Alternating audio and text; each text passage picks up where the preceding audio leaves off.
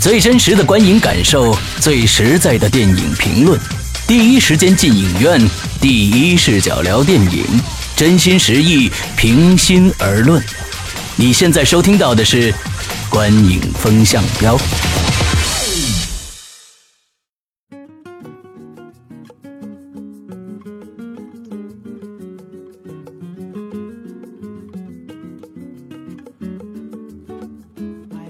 各位听众，大家好，欢迎收听《观影风向标》，我是石阳。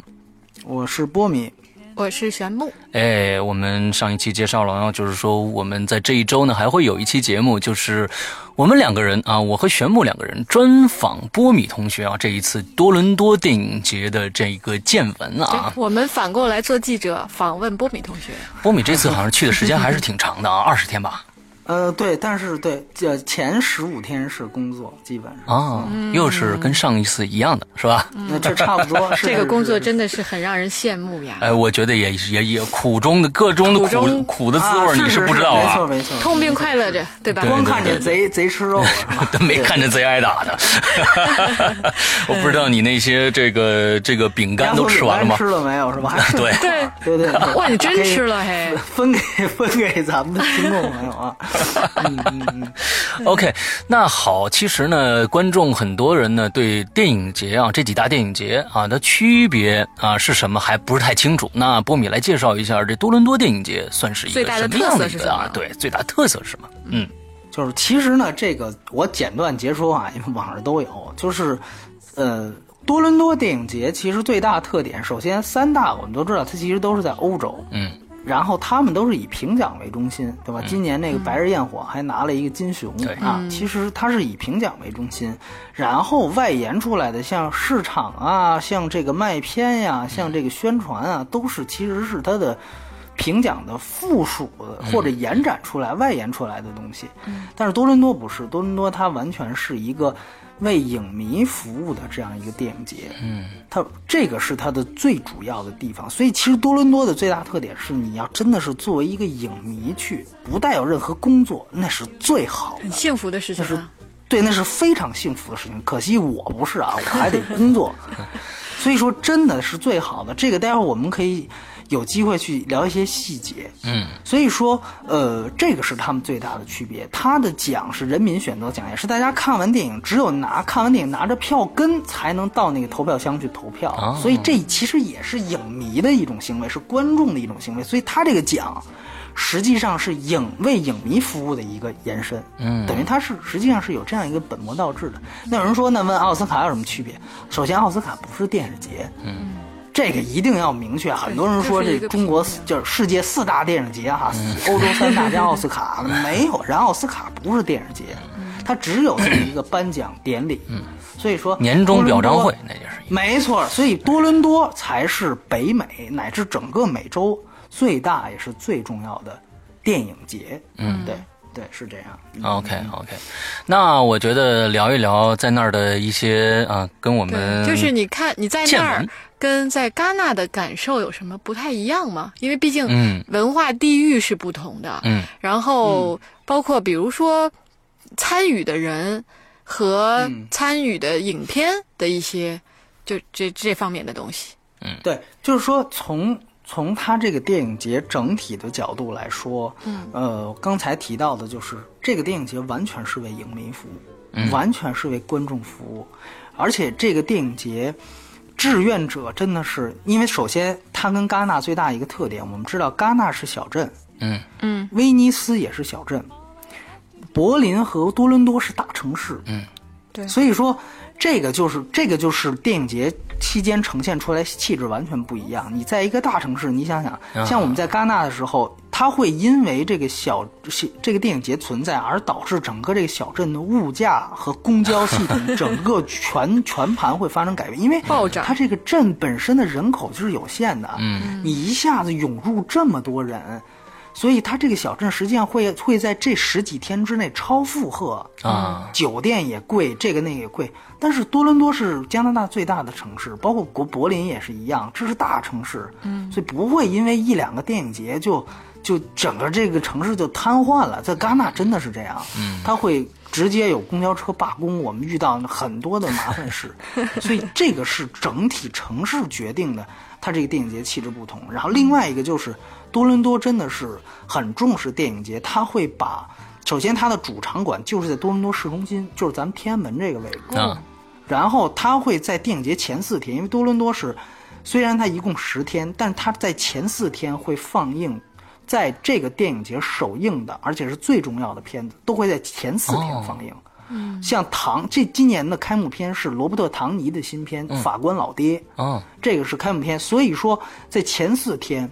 这个相当于长安街这个位置这一段是要封路的。哦，包括像有轨电车，这个有轨电车这轨道就在这儿，不好意思，对对对绕道，绕到其他的地方去，变成步行街了这是吧？四天。 对，变成完全变成步行街。然后我第一天出去逛的时候，我还以为是。呃，罢这工了个这个，嗯啊，对我还以为，而且而且当时 在搭建东西，嗯我以为是要比如说搭建一些，比如说明星走啊走红毯，或者是干什么。其实他们搭建的是什么？搭建的是影迷在路上的临时座椅。哦，让影迷在好那儿人性能化一边呀坐着，对，然后一边吃东西，一边呃买吃爆米花，或一边等着排队，或者一边在在逛旁边哇的这些听着都有意幸思的福展位，对。所以说，它完全是为影迷服务的，包括它会包揽，它是招揽它的赞助商，像那个有那个麦当劳在那儿会发免费咖啡，每天都在发。嗯，我开始路过的时候，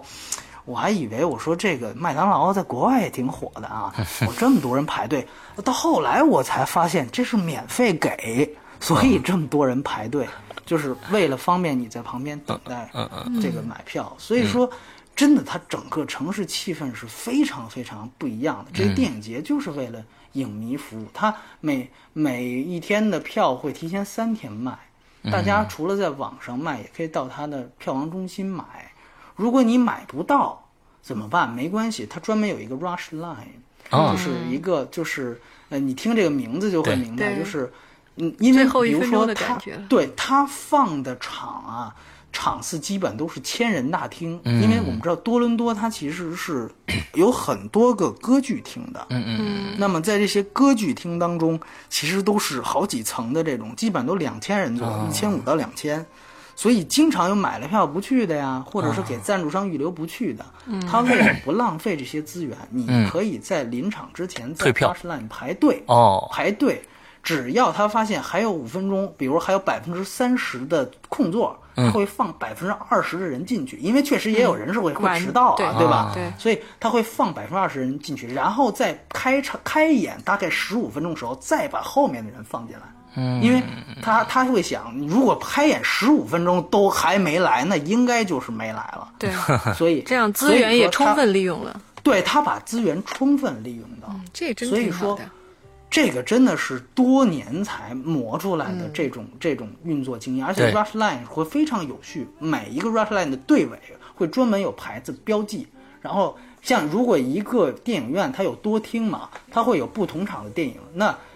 有专门的这个志愿者会问每一个排队人你等的是哪场，然哦，后到那场到点之后叫这场的人进去，嗯嗯嗯嗯，就是会非常好有秩序，啊所以我觉得这哎是对这是欧洲和北美的最大一个区别，就是欧对洲呃干北美的服务意识要比欧洲的要强很多。我觉得没错，你想戛纳是不向观众卖票的。对对对，你就根本它就不是一个面向大众电影节，你没有邀请函，没有记者证，你没有参展的公司的这种这种经营展位证，你什么都干不了。嗯，所以说这个是完全不同的。对对对对对。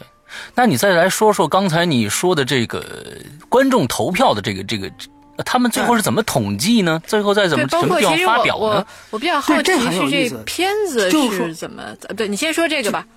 啊，对，就首先就是说，呃，它有一个也是有一个叫官方展映单元，嗯，这官方展映单元大概是几十部电影，嗯，所以这个会比这个呃什么金棕榈啊那嗯些主竞赛单元要宽泛的多，就是这几十部电影，大家看完之后凭票根嗯凭票跟他每一个志愿者，哦他志愿者这个系统真是太发达了。嗯，每一个志愿者在你出来的时候，起码每一个影厅的入口，有些歌剧厅，你想想，可能得有八到十个出口，嗯每一个出口必有两个人，真的就是端着投票箱在门口等，嗯然后在观众出来的时候不断在喊，你要喜欢，你把票投进这个投票箱，嗯然后有些人说了，我这人有积积攒票根的这么一个癖好，嗯我我就有，我本人就有，我不想投，但是呢，我又不想放弃这权利，没关系，他你帮你拿你准这备上面的票号去网上投。啊，而且有也有些人说，我比如说我会看三十部，但是我这第一部看完我确实挺喜欢，但后二十九部万一有我更喜欢的呢？嗯，那怎么哦，办？每个人只有没一关系次，投票机会吗？对，只有嗯一次投票。哦，这样只子，有一次投票机会。呃，所以说，因为不是你要在网上投的话，不是说你随那是不是公关公司直接雇人雇水军刷票去嗯不就完了吗？不行，你是要拿票号的。那有一个问题对，啊，的你哈现场你比如说我看了两场电影，我有两个票根，我分别投这两场我都投。呃，那那是可以的，这是那可以是啊可以的。就网上的对这投票个这只有个啊一是拦个不住的。对，哦这你明白要三十步，你全都把票根放进去，这个是没有问题的。啊，我明白了，嗯明白我明白了。对对那我有一个但总小问会题有插入一下，嗯嗯嗯就是说这些这三十部这个竞赛单元的这个这个这个影片，那他们每一部是只放一次吗？还是会放不好？是，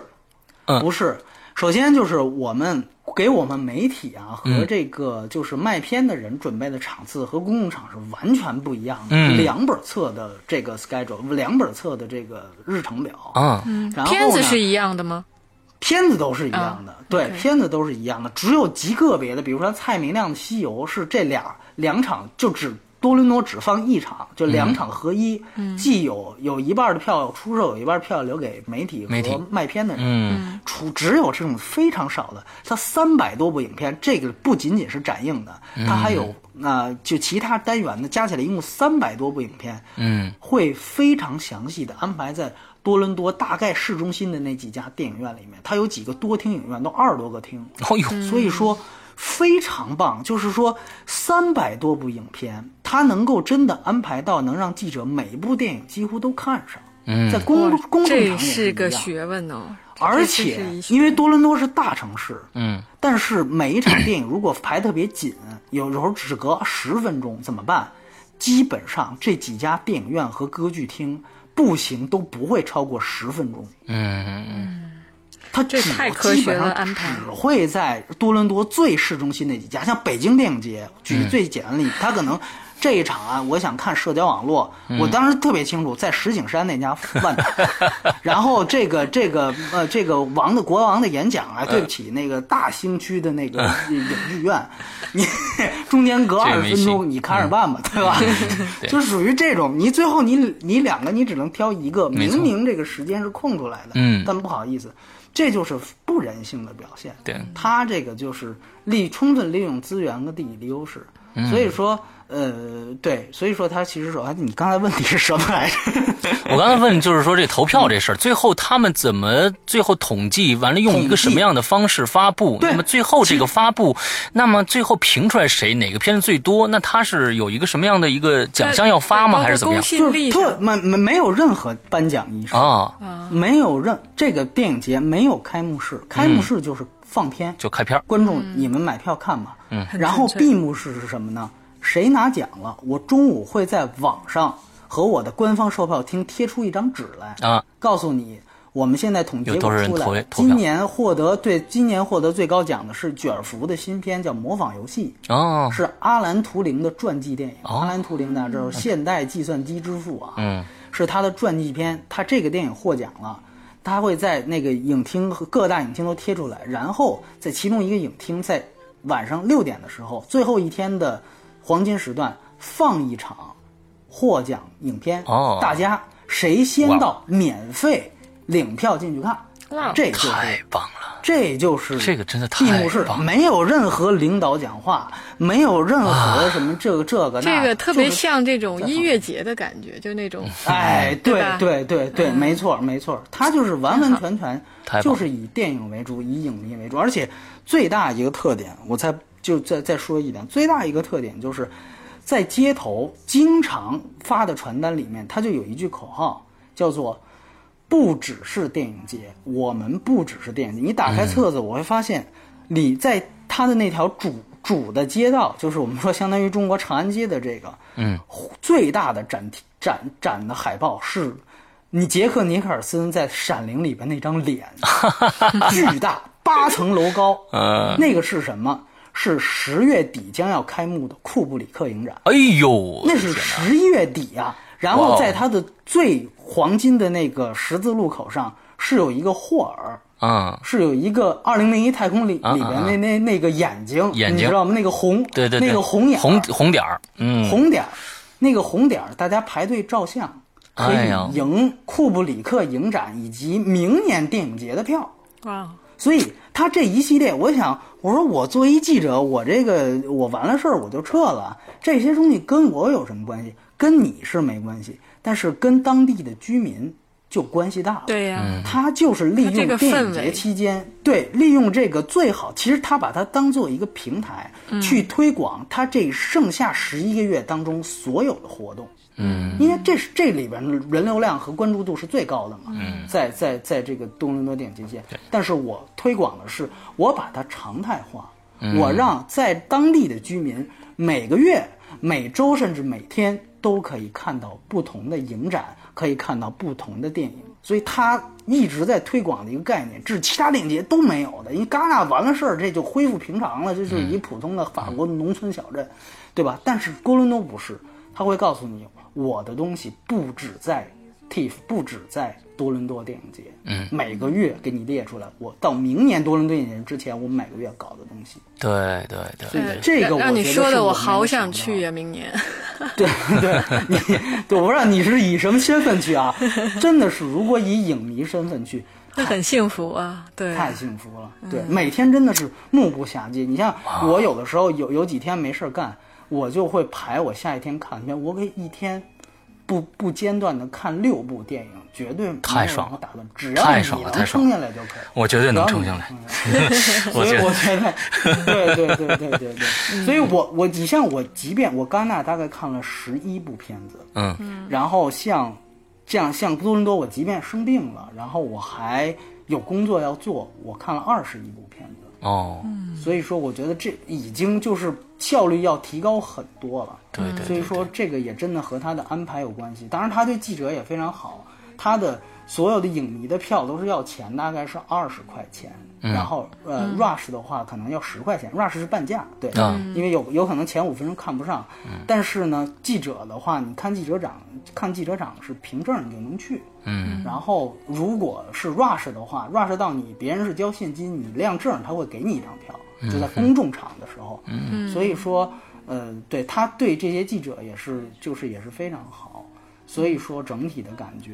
确实是 确实是翻非常不一样的。对对对对，嗯对，那我对刚我接着问我刚才没问那个问题啊，就是说嗯这些片子是各国报上去的吗？还是说是他们选是的怎么选是他出们来选的？就这个对选的对机对制是什么呢？这个选的机制其实跟三大电影节机制这个都差不多，哦就是说，其实它可能是也是通过电影圈的这个资源，去然报后他们会有一个竞争。对，像有一些大的片子，其实今年坦白来讲，电影节是非常棒，但它的片子是可能是历年来最最最差的一部，就最差的一届。它因为我们知道今年，如果待会儿有机会提到，今年其实奥斯卡系。我们知道诺兰有新片子《星际穿越》对这个呃，我很喜欢的保罗·托马斯·安德森会有片子，就是血色将至导嗯演，他会有一些性本恶非常有名的小说改编的电影。嗯然后还有比如说像这个大卫·芬奇的新片《消失的爱人》，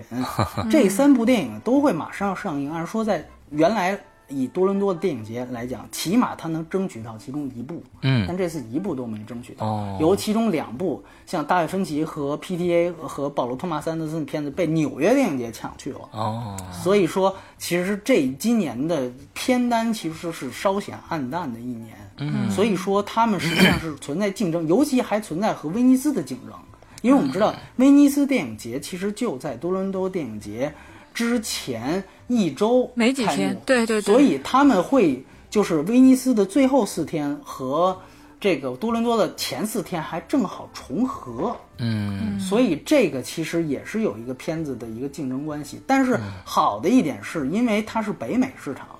所以说在欧洲三大电影节获奖的片子，一般为了北美销售，因为北美还是世界最大还会的去市场嘛，嗯，都会去。所以对于影迷来说，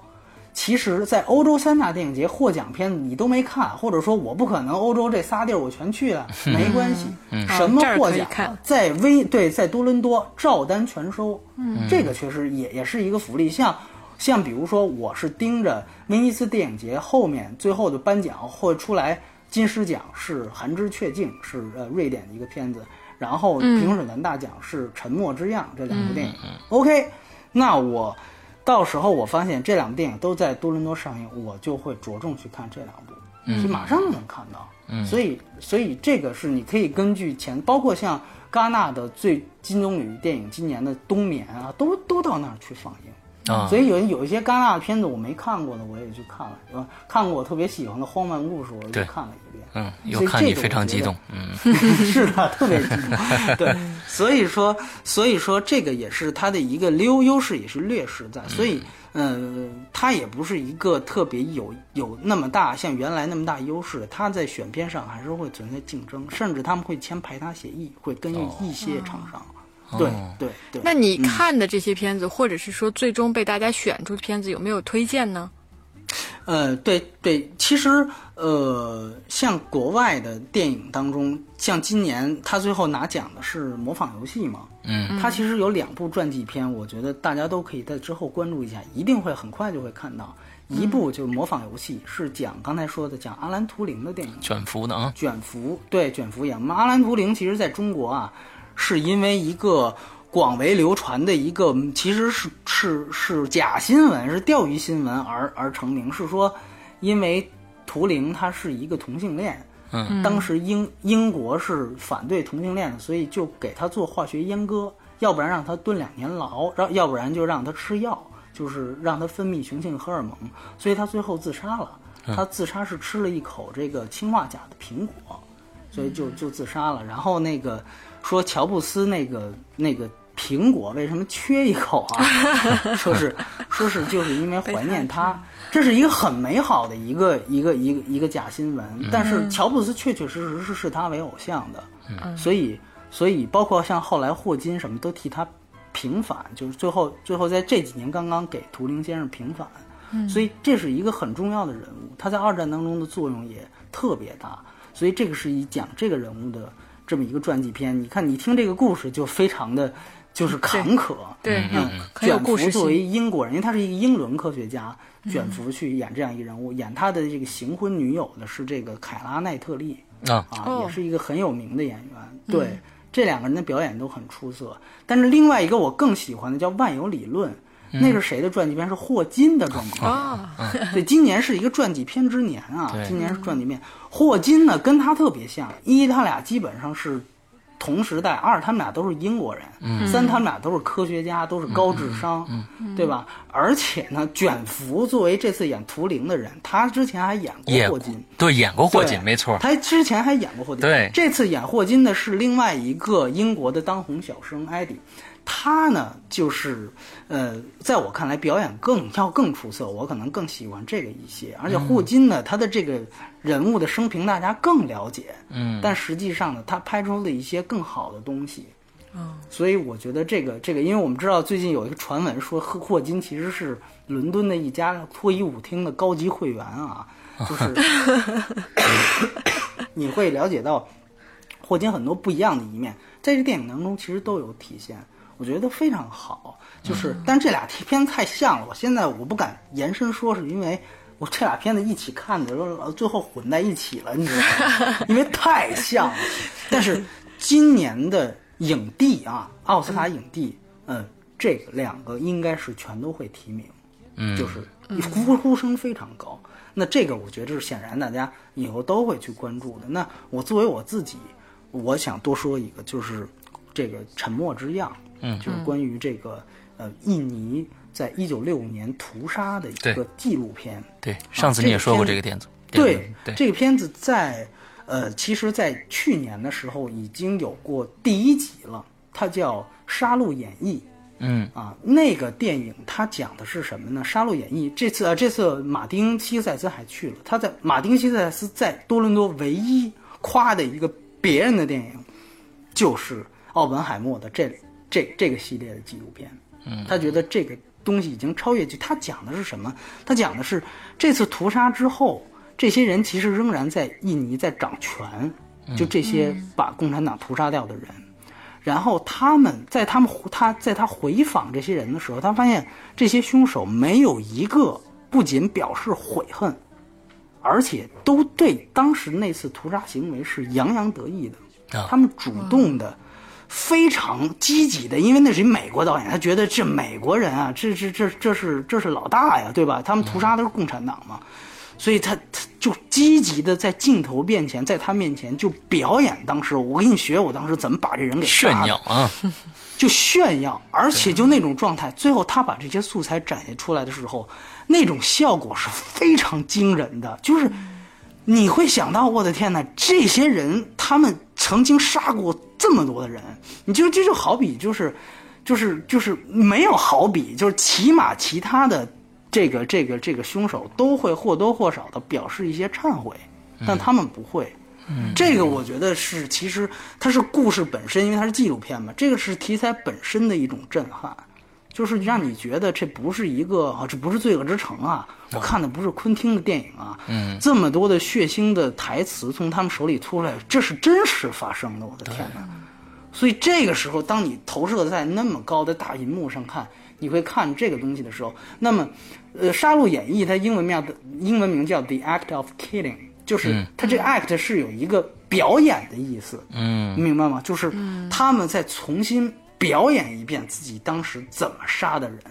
那这是从凶手的那一面。那《沉默之样》的《Look of Silence》讲的是什么呢？是讲的受害者的家属。 啊，正好两也面受，害者的、嗯是从另外一面，你会发现这些明明人是，这些人明明是受害者，但是，一听他要聊这些事情，非常害怕。嗯啊，指着那间房子说：“知道吗？当时把我爸爸杀的人，现在还管我们要保护费呢。”所以说会有好这绝样望啊大量这样的，而且这部电影说句实话，呃，我因为我也做过东西，其实我们知道在印尼的华人是非常多的，嗯，在那次屠杀当中是有大量的华人丧生的，嗯，这个这个这个事情就几乎被人遗忘了。我们知道九八年出过一次印尼的排华事件，那次其实更著名一些，那次死了一千两百个华人，但是六五年这次死了五十万到一百万的人，其中有四分之一都是华人。嗯，你可以算一算，这是一次多大的华人在海外的清洗，但是没有人提。这就因为什么西方人也不提？西方人不是最民主，因为那是在冷战时期下支持对共产党的一次清洗。所以你明白，所以西方人是不不不提这件事情，而且其实如果很后，我后来就是因为要做这个电影的资料，查了很多资料，发现 CIA 在里面也起到了很不光彩的角色，所以美国在这里面，西方国家这种是不愿意提的。中国呢，我们都知道，我们是希望维护维护好这种这种这个国际友好形象的，所以对这种事情一般是不太愿意提的。但实际上，这个事情就过去了。最后被这样一个导演以这样的一种震撼的形式放出来的时候，其实所有人都傻了。一方面是我们压根儿不知道有这么一个事儿，另另外一方面发现，正因为连国际社会都不知道有这样一个事情，所以才导致了现在这些凶手，当时很多还在个这样子其疯对，狂其实就是《古惑仔》当时受到政府的鼓舞，你们去替我杀嗯人。那作为交换条件是什么呢？就是杀完人之后，你就可以在当地称王称霸了。啊，所以，所以这些人就是现在在印尼有钱有势的这些人啊，所以他们才仍然至今的。那里面我记得最深的一个印象，一个镜头是什么？是当时他说，我奥本海默就跟这导演说：“哎，哥们儿，你相信我现在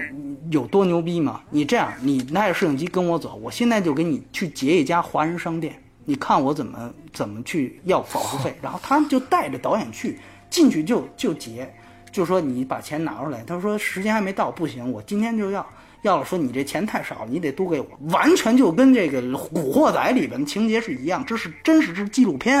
嗯，就是当着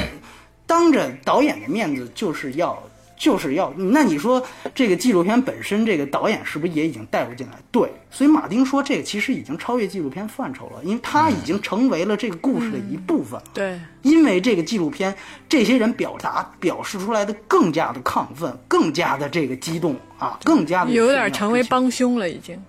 对，所以说这导演最后他在他在整个的这个这个这个访谈，包括他后期体验状态，他自己其实是已也已经有点精神崩溃了。嗯，所以说整个这两个系列通过两面去展示这样的一个屠杀，这是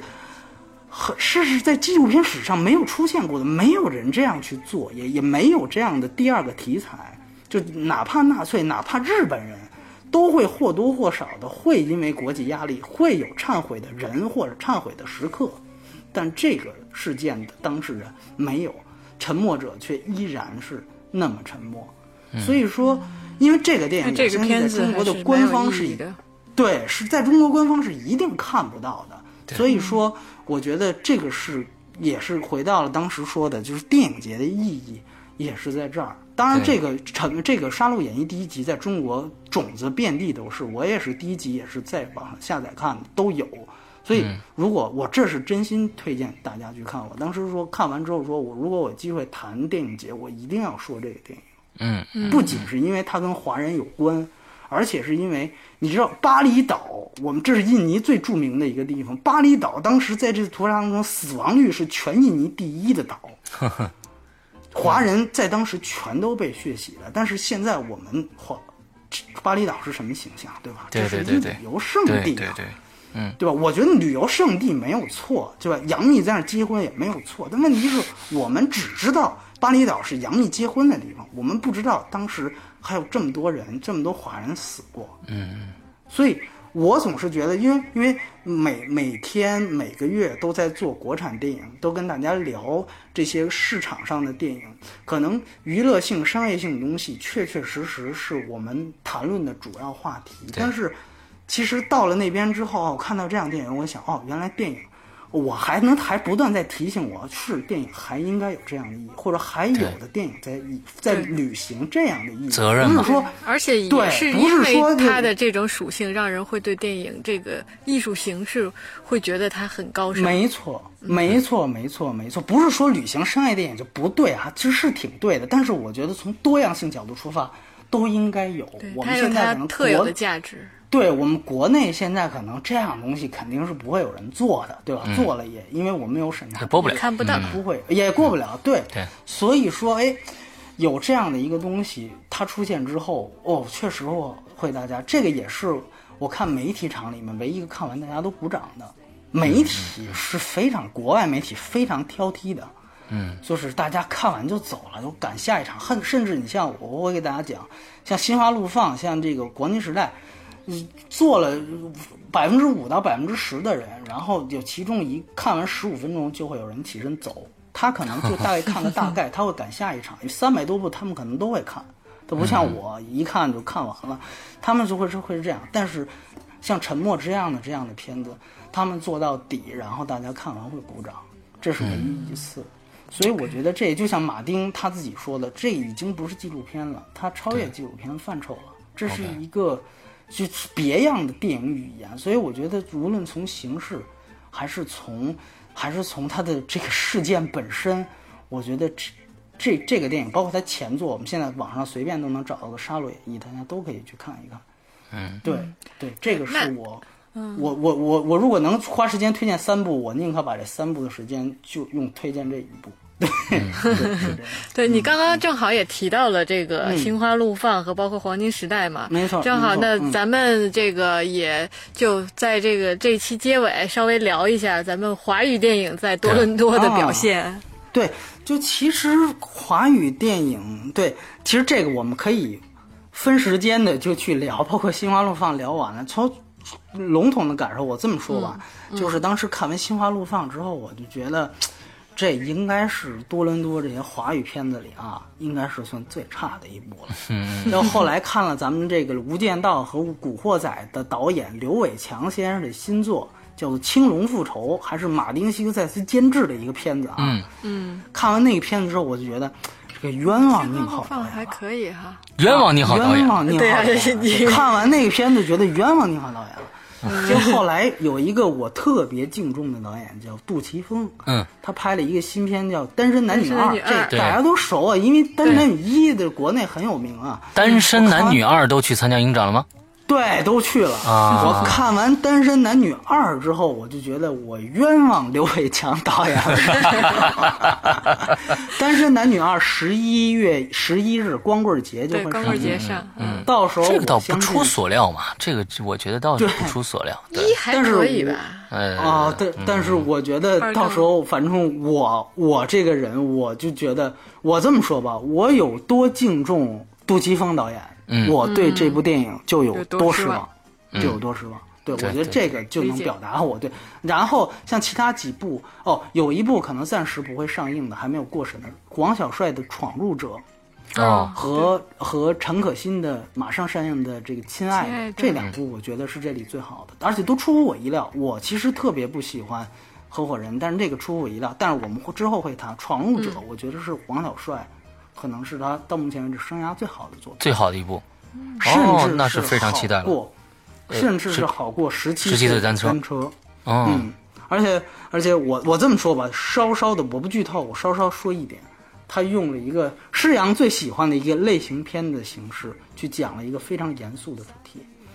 哦，我最喜欢 的恐怖片是啊吗？哎跟大家打一个哑谜，对对。我我真的没有想到他是会这这样拍，但这电影也也是有问题的。但是我这个这个本身形式就已经挺打动我的，我觉得哎呀，这个真的还没有人想到这个切入点，所以到时候因为他现在定的明年三月到四月上映，所以说哦。可能还是有一定距离，所以就是提前说一下吧，算是 OK 算是就是一个港湾。然后像黄金时代啊，在那边都有放映，去的人都不多，嗯媒体场的这个上座率都不高，都不可能有像卷。嗯这里面最高的上座率是哪？是谁的作品？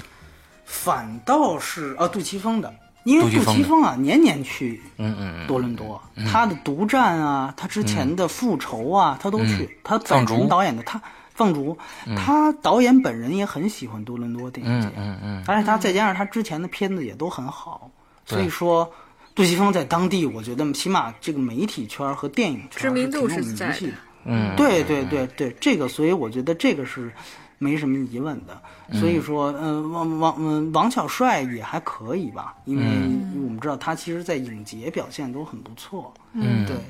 所以台湾有什么电影吗？吗？有有一个那个逆光飞翔导演张荣吉的一个新作叫《共犯》，去那边哦展映。怎么样呢讲的是一个校园暴力的、哦那片子，我没有看，我没有看。哦对，因为时间排的不紧。但包括、啊、之前在国内上映的那部快男的电影，我就是我 就是我，我。啊以及那个张艺谋的《归来》嗯也都在那儿展映了。哎，这些华语电影过去的目的是卖片吗？还是怎样？对，我觉得分两类啊，一类像张艺谋的这种片子，我觉得就是因为他是奥斯卡的第一站，很多人会认为他是风向标。像张艺谋这样的导演，我觉得他还是应该有冲奖的这么一个算是企图吧，对想法、想法。嗯，所以我觉得他是有这样的一个宣传作用。嗯，因为之前在北美其实没放过。啊哦，放的是在是在戛纳嘛，放的那个是欧洲的圈子，嗯嗯，所以那么这个是一个，另外一个就是卖 片，嗯，这个我们波米呢一直是去那儿就一直感冒，啊大家原谅一下，再回来还在咳嗯嗽，嗯不容易，辛苦。这个这个那儿冷 啊，是是嗯 是，然后另外一个其实就是卖片，对，像《心花怒放》这回卖给了一个华师，华师影业专门嗯，就对，华师是专门做这听个着名字就专门做国外发华行语的，嗯片在那儿的，对，海外发行的，对。然后像《归来》是索尼负责，索尼负责在它的海外发行。所以索尼经典啊，确切的说，嗯，所以说，呃，对，它就基本上是这两个目的，然后另外一个目的，我觉得其实像啊，《星光怒放》还有一目的，它把它这个叫什么全球首映式啊，人家也真是在国外，人家就定在这多伦多， 是吧？人家最后出了一稿子，是我们这个全球首映式，这个也是确实也有是用为国内宣传了。镀金，对对对，就跟我们以前我去戛纳谈过那种蹭红毯那种，我觉得也是有这种镀金对的效果。对对对，对，基本上就是这么这三个几目类的嗯，哎，就华语片基本上就这么，因为它片子太多了，对对三百对多部，你拎出华语，你觉得好像好像有六六七部、一七八部挺多，其实印度电影也不少。对吧？非洲电影还不少，你没没去看嘛，对吧？其实美国家因为三百多部啊，你想想看，是的，所以说看是看不完的，但是呢，确实如果你要是有针对性的，哎，有些哪些获奖，有哪些知名，就还、还挺，就是就是确实是有这样的东西在。对嗯对对对，哎呦，那非常感谢今天波米、啊、对很透彻现聊的在已经快十二点了，跟晚上十二点了，跟我们聊了这么多啊！回来以后就这第一个时间跟我报道，石阳，我回来了，咱们什么时候做节目？嗯 呃，非常的劳累，也一直在生病。其实我我我我再说一点啊，就是嗯这个正好当时那个多伦多当地的华人他。呃，是做我们的外援，然后后来送了我一张这个，送了一张影碟，但是这张影碟呢，恰巧我已经有了，嗯所以说我是在想啊，因为我们做这个微信的这个公众平台也挺啊长时间了啊，嗯我也我也没帮过什么忙，啊呃，你的所以意思说是呢，嗯 对，我的意思是说呢，呃，其实如果因为我知道，像我像做戛纳那期啊，像做多伦多这期，基本上没什么人会听，嗯所以我觉得如果能听还能听到现在的，应该是一定是我们的节目的死忠的关注者。嗯，然后再加上，其实关注我们的呃观影风向标微信公众平台的人，其实远远又是低于其我中们的一收部听分量的。没对错，所以说，我觉得，呃，如果你听到这儿，你要有兴趣的话，你可以来这个公微信公众平台留言。我觉得就把它留给第一个来留好言的好人呗，就没问是题要这好的个这个电影是。啊、也是这次来多伦多电影节的一个很有名的演员阿尔帕西诺的代表作《八脸》，布莱啊 我恩天德八面煞星帕尔玛的这个八面煞星，对对对，它是一个哇漫画漫画风格的一个对一个蓝光铁盒。嗯，那我们怎么界定这第一位呢？他发一个看时什间么？没有，我的啊对意思你说他对发一个什么对表示他你是参与这件事情的？嗯，呃，刘伯敏是来有定什么意见？呃，我觉得前面加两个这个井号吧，井号。我们讲号井号括起来，井号括起来之后，八面煞星四个字，八面煞星四个 字哦 OK，之就后跟井号微，博里边的那对对个话对，题话题一一样对吧对井号八面煞星之后，你再愿意写什么，你你写出来对就我哎 OK 们了。看到对的对对对第一个在我们公众平台上留言的这个，对人对，然后到时候我我们们会在下一期，比如说什么公心布爱一的下或者黄金嗯对，说一下这个人是谁，然后对，然后我们也会在公众平台里跟你交流，去把对地对对址对留下来，对我们会对寄过对去。没错 OK 没错没错，嗯对，然然后在此再补充一下，就是关注我们公众平台，呃，搜索、嗯对对对公众平台的订阅号，嗯，观影风向标就可以对看到我们对。是观景风向标的全拼吗？观影风向标就搜观影风向标名字就哦，可以名搜字到就我可以。们。对对对对对。嗯嗯嗯嗯 OK，那我们不定时的就会有有一些小的这对个对对小的对这个什么小的这个啊福利吧小小福利啊，呃，我们可能会在以后还会有一些，比如说电影票啊什么之类的这些小福利给对，电大家。影票的难度主要是在于地区域性性啊，地域对性，这个我们要想办法哦对对对对对对，看能不能解没决错。嗯在这之前没错没呢，错反正波米也算第一个帮我们把这个平台的互动打开。哎，非常好，非常好是 啊应。该的，这应该感的谢嗯嗯嗯，对。那好，那所以我们啊，你说，你接着说。啊，没有没有，我所以我觉得就是说，呃，也真的，因为我我是看到有很多朋友，包括你们做的那期，呃，挑战者联盟，对吧？我其实特别想看，我特别想看，但是就国外呢已经下映了， 你知道吗？对对 对，所以说这个我一回来，我发现这电影也已经在国内下映了。所以说，我觉得确确实实像这样的电影非常重要。那个留留言啊，底下也有问什么时候更嗯新，呃，什么时候这个这个这做节目，还有人说是不是是不是这不做停停办了。 我觉得即便停办了，我也我们也会说一声。对对对对，肯定会跟大大家家说放一声。嗯心，对，对对，暂时应该还不会，对还暂时还对不会啊那那不，是工作压力还没有到这这么大的一个东西啊。对对对对对，半个小时一小时跟大家聊聊天还是有时间的对啊。嗯嗯，所以呢，我们这一期节目也差不多就结束了。那我们还跟上一期一样，我们会在十一期间陆续更新《黄金时代》《亲爱的》和《痞子英雄》这三期节目。呃，那么希望大家在十一期间这一个一周里面可能会听到三期，那么希望大家期待一下。呃，那也请大家赶紧。去动一下手，给我们留言，在抢这个非常珍贵的，我都非常想要的铁盒的谁要八不可以面参煞星 八面煞星的这个活 动。OK，大家这好这一期节目到这儿结束，祝大家快乐开心，拜拜。好拜拜拜。 go by and a dirty hat pull up across my